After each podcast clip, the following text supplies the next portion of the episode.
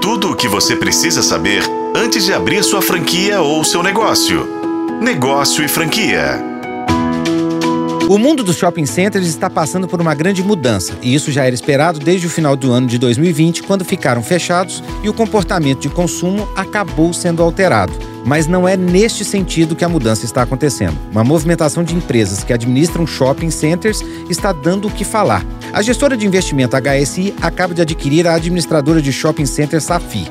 A administradora conta atualmente com 11 empreendimentos nos estados de São Paulo, Rio de Janeiro, Minas Gerais, Bahia, Lagoas, Amazonas e Acre. Além disso, a empresa ganha um novo nome. A administradora agora passa a se chamar Alkia. De acordo com o fundo de investimento, chegou o momento de desinvestimento e seria necessário vender toda a companhia, mas optou por mantê-la por causa do seu papel estratégico fundamental para os resultados da companhia. E essa foi a primeira vez que uma gestora comprou um ativo que já pertencia ao seu portfólio, de um fundo gerido por ela mesma. Mesmo assim, diversas precauções foram tomadas para excluir quaisquer tipos de conflitos de interesse com investidores institucionais. A assessoria PwC foi contratada para avaliação do mercado da companhia. Após este processo e de aprovação da venda pelos investidores, a HSI pagou um valor superior a 30% daquele que foi avaliado. E tem mais. Outra mudança aconteceu com o nome das empresas Aliança e BR Malls, que se fundiram em 2022. Essa fusão, que transformou uma maior empresa de gestora de shopping center da América Latina, agora tem um novo nome.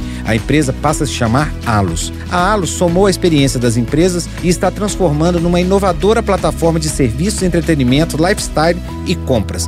Com cerca de 50 anos de história, o portfólio da empresa conta com 62 shoppings próprios e administrados em todas as regiões do país. São 11 mil lojas e 2 milhões e meio de metros quadrados de ABL e um potencial construtivo de 7,8 milhões de metros quadrados em desenvolvimento imobiliário. Em nota, a empresa diz que os planos é de fortalecimento e inovação. De acordo com a companhia, de agora em diante é criar experiências que atraem consumidores no físico e no digital, melhorando os resultados e impulsionando o crescimento de lojistas parceiros de forma sustentável e gerando impacto positivo para a sociedade. Quer saber mais sobre o setor de franquias e shopping center? Me segue no Instagram, arroba Rodrigo M. Campelo e continue seguindo arroba Negócio Franquia. Se é um bom negócio, passa por aqui. Eu sou Rodrigo Campelo e este foi o podcast da Negócio Franquia. Acompanhe pelos tocadores de podcast e na FM O Tempo.